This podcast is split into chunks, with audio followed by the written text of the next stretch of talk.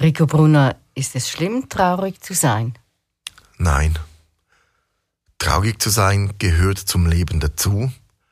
Ich glaube, es ist erst dann, oder es wird erst dann als schlimm empfunden, wenn Traurigkeit das Leben bestimmt. Aber grundsätzlich ist aus meiner Sicht traurig zu sein auch etwas Gutes, weil es zwingt einem in eine Auseinandersetzung hinein, es zwingt einem dazu, sich Gedanken zu machen, zu überlegen, warum bin ich traurig, was hat das ausgelöst, was kann meine Traurigkeit wieder lösen, wieder erhellen.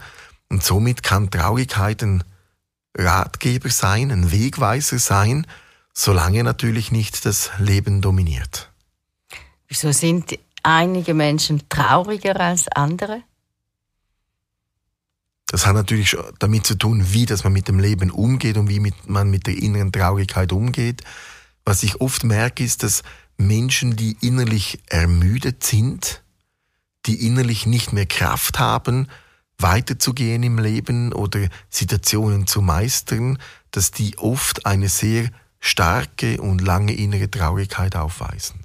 Das ist wie eine Ermüdung der Energiefelder, die anstatt dass sie in einer Erschöpfung endet, in einer inneren Traurigkeit mündet. Heißt Traurigkeit für dich auch, dass man dann eben vielleicht Sachen nachtrauert? Ich glaube, Traurigkeiten haben ganz viele verschiedene Facetten.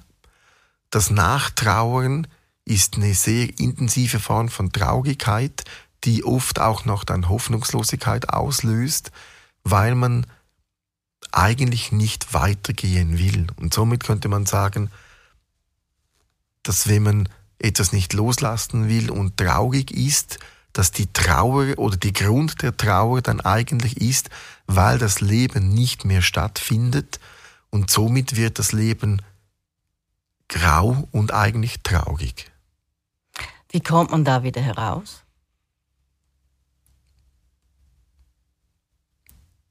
Wenn jemand wirklich nicht loslassen kann, das sind das tiefe Prozesse. Das hat in der Regel sehr stark mit sehr, sehr tiefen seelischen Verletzungen zu tun, die irgendwann im, im Leben, im Sein so den, den Bezug zu sich selber erschüttert hat, bewirkt hat, dass man sich selber ein wenig verloren hat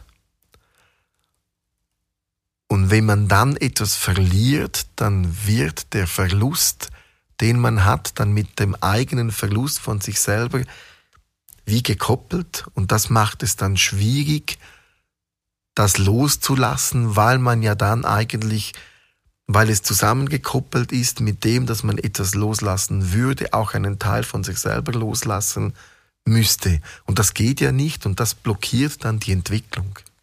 Kannst du das vielleicht anhand von einem praktischen Beispiel erklären, wie das, was das zum Beispiel sein könnte für eine Situation? Ja, das kann sein, wenn jemand in der Kindheit sehr stark verletzt wurde und aus dieser Verletzung heraus überfordert gewesen ist und begonnen hat, sich selber im Stich zu lassen, nicht zu sich selber zu halten. Und dann lebt man weiter, das wird dann überschrieben, es wird überdeckt, man merkt das nicht mehr. Nur dann, wenn man vielleicht in schwierigen Situationen drin ist, kommt es noch zum Vorschein, dass man sich selber im Stich lässt und dann verliebt man sich oder, oder hat etwas, was einem wichtig ist und das bricht dann auseinander, lässt einem gefühlt im Stich. Das ist nicht, wenn man wenn sich jemand von einem trennt, dann äh, lässt er einem ja nicht im Stich, dann entscheidet er sich für einen anderen Weg. Aber selber erlebt man das natürlich so und dann wird dieses Erleben vom Verlassen worden sein, vom im Stich gelassen zu werden sein, koppelt sich dann an das eigene Gefühl aus der Kindheit. Das kommt dann wieder hervor, weil diese Gefühle einander, ich sage mal, wie ein wenig anziehen, weil die, die, die, die ähnliche, ich sage mal, Frequenzausstrahlung haben. Und, und dann verbinden diese sich, sie koppeln sich zueinander und, und ab dem Zeitpunkt ist das Loslassen sehr, sehr schwierig, weil man dann ja sich selber loslassen müsste. Also diese Verbindung ist dann eigentlich das Hauptproblem. Und, und darum ist es auch wichtig, wenn man Menschen hilft, die in diesen Situationen sind, es müssen die seelischen Verletzungen gelöst werden, bevor ein Loslassen in dem Sinn möglich ist. das Gefühl, das dann ja entstehen kann, ist dann eben die Traurigkeit. Wie kann man das, wenn einem so eine Situation passiert, wie kann man das überwinden? So komisch wie das jetzt tönen mag, indem dass man sich nicht mit der Traurigkeit auseinandersetzt. In diesem speziellen Fall. Wenn man merkt, dass man die Traurigkeit nicht überwinden kann, dann macht es eigentlich Sinn, in den Gegenspieler zu gehen. Und der Gegenspieler ist eigentlich, ich sage mal, Oberflächlichkeit, ist Lebensfreude, ist, ist zu lachen, zu leben, zu feiern. Und natürlich ist es so, dass jemand, der traurig ist, wenn er beginnt, mit fröhlichen Menschen zusammen zu sein, dass er dann seine Traurigkeit spürt. Aber das ist eigentlich nur das Sichtbarwerden der Traurigkeit. Man kann wie sagen, wenn man mit Menschen zusammen ist, die viel lachen, dann kann man dies als, als, als weiße Farbe äh, bezeichnen. Wenn jemand traurig ist, als graue Farbe. Und wenn man natürlich als trauriger Mensch mit viel glücklichen Menschen zusammen ist, dann ist man wie ein schwarzer Punkt auf einem weißen Blatt. Und das wird dann sichtbar. Und sich von dem nicht abhalten lassen und sagen, okay, wenn ich traurig bin, dann muss ich schauen, dass ich Dinge mache, die mich aufhellen, die mich fröhlich machen, damit ich einen Gegenspieler habe zur Traurigkeit und so kann die Traurigkeit zumindest zu einem Teil überwunden werden. Die Traurigkeit kann sich beginnen auszusöhnen und jetzt passiert etwas ganz Spannendes. Man beginnt daraus dann neue Perspektiven zu bekommen. Und somit könnte man auch sagen, Traurigkeit ist eine Perspektivlosigkeit. Wenn ich wieder das Bild nehme von der Kindheit, wo man verletzt wurde und sich selber im Stich gelassen hat, dann hat das auch von Perspektivlosigkeit zu tun. Man lässt sich im Stich, weil man den Weg nicht mehr sieht, weil man überfordert ist. Man wird verlassen und ist überfordert und sieht den Weg nicht mehr. Und, und jetzt geht es eigentlich darum, neue Wege zu gehen, neue Perspektiven aufzubauen, wie man so schön sagt, auf zu neuen Ufern etwas zu wagen, sich weiterzuentwickeln, dass die Traurigkeit eigentlich keinen Grund mehr hat, da zu sein, weil das Leben wieder gefüllt ist mit Leben. Und somit könnte man auch sagen, traurig ist man dann, wenn das Leben nicht mehr so da ist. Und glücklich ist man dann, wenn das Leben wieder erfüllt ist von Leben. Also akzeptieren, nicht dagegen ankämpfen, aber schauen, wo ist noch Freude.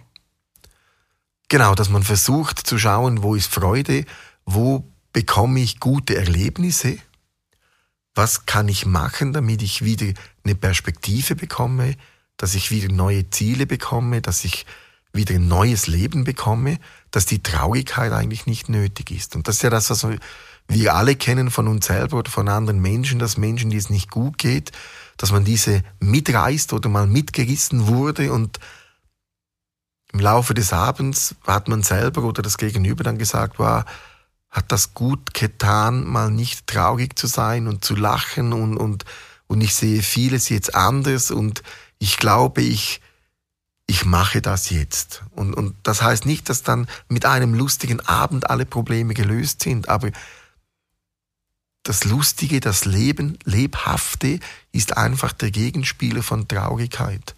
Und wenn man zu viel vom einen hat, dann braucht man eine Prise vom anderen, um das Gleichgewicht wiederherzustellen. Innerlich traurig zu sein ist nicht schlimm. Es ist nur nicht angenehm, wenn es ein Zustand ist und somit das Leben und das Lebendige zu wenig da ist. Dein abschließender Rat? Die ist sehr provokativ gemeint. Wenn du traurig bist, dann such dir Situationen, Momente, Menschen, wo du lachen kannst, wo du wieder beginnen kannst zu leben.